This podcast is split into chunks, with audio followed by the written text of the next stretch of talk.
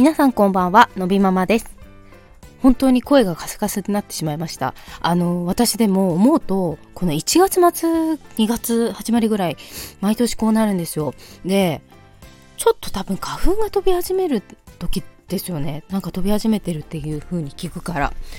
絶対こうなっちゃうの。それで、あの、これが収まると、ビュンビュン飛んでる時は意外と平気なのね。交代ができるの？なんかよくわかんないんですけど。なので、ちょっと今日もこんな感じですが、あのすいません。収録をしますよ。えっと、今日は あのえー、スタイフ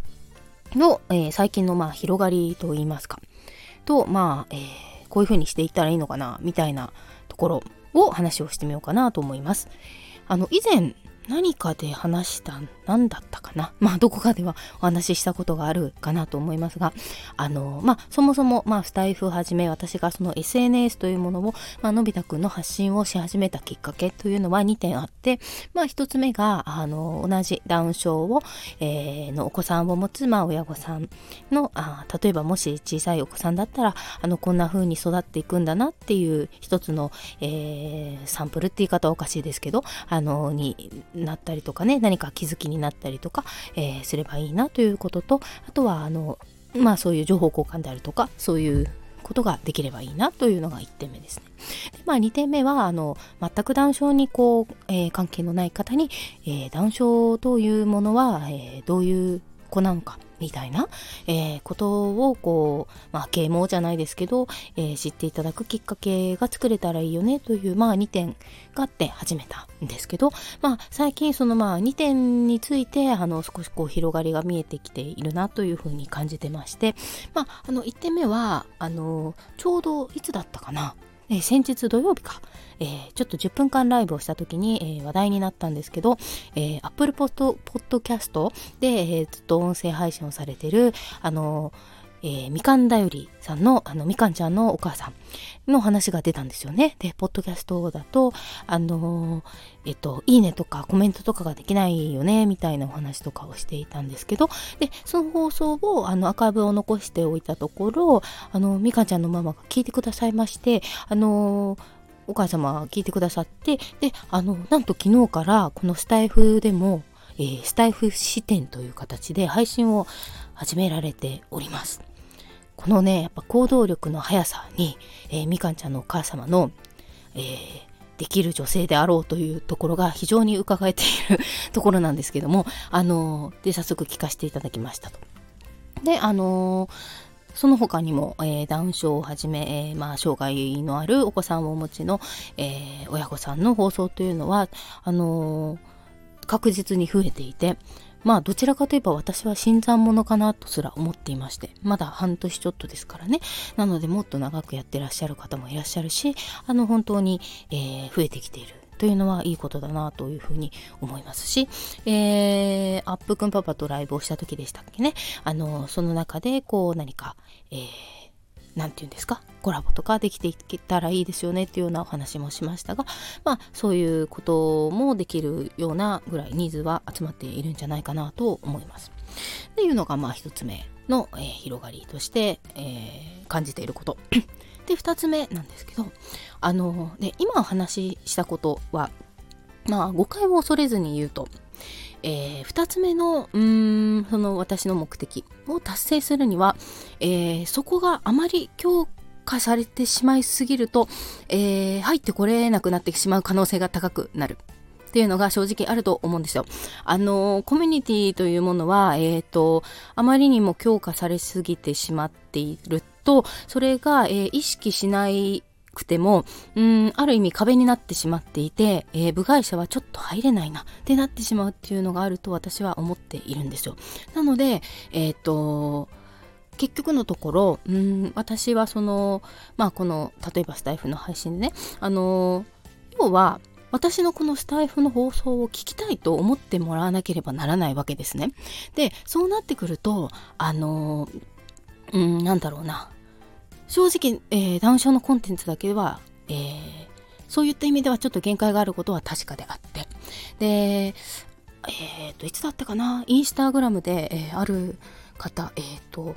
リボンの作家さんがいらっしゃるんですよね。あの、手作りのリボンのとっても素敵なあのアクセサリーを作られている、えー、方がいてその方もダウン症のお子さんをお持ちの方なんですよ。であのその方がいつかの投稿で確かされていたと思うんですけども、えー、要はダウン症ですというところから、えー、その全く関係ない方に、えー、接してもらうそして知ってもらうのはとってもハードルが高いと。なので、え何か違うきっかけから、え知ってもらって、まあ、要は親とかの、え活動とかを知ってもらう。そしてそこから、え実はお子さんがダウン症であったというようなところから、えー、興味、えー、もともとですから、えー、違うところで興味を持ったところに、まあ、変な言い方だけど、まあ、付属してダウン症というものを持った、えー、お子さんなり、えーまあ、ご家族なりがいるというところで、えー、入っていくとこうすんなりと入っていくってもらいやすいだろうというような、えー、ことをおっしゃっていたんですよ。で、まあその方はそのきっかけとしてそのリボンの作家さんというのをされているという、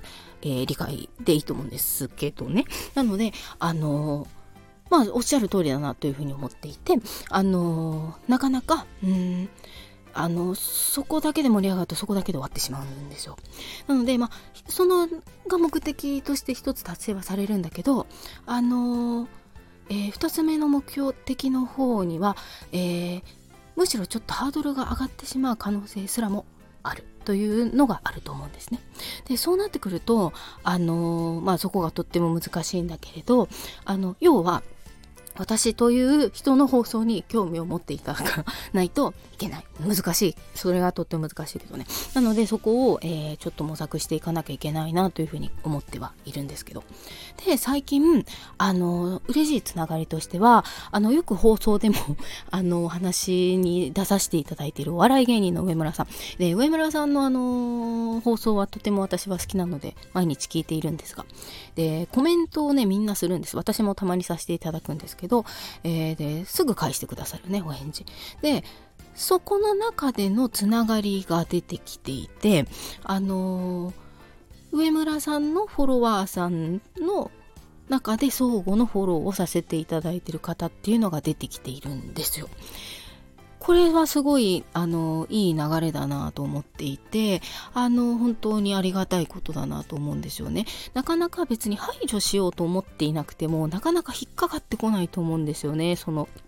えー、いろいろなあダウン症の配信をしているだけでは正直ね。なので、あの何かこう、えー、好きな配信者さんとかの中で、それも一つの、えー、属性ですよね。ダウン症の、親という属性の他に人ってそれぞれ属性があるわけですね。私だったら他にまあ会社員とか、うん、まあ好きなアーティストも属性かもしれないし、うん、ヨガをやっていたとかも属性かもしれないしとかあるじゃないですか。で、そういう中でそのまあ一つの、えー、いつも聞いている番組という属性があって、で、そこのリスナーさん同士でこうやって交流が持っているというのはとっても素晴らしいなと思っていて。で、あのーせっかくまあこういうあのスタンド FM というものを、えー、させていただき、まあ、インスタグラムよりも、えー、のび太くんの、えー、写真とかそういうものが一切ない分、まあ私の声だけですから、えー、そこにかかっている部分がとても大きいとなった時に、えー、とっても弱いですよね。あの、えー、武器としてはとても弱いし、あの、何かすごく魅力があるわけでもないというところで、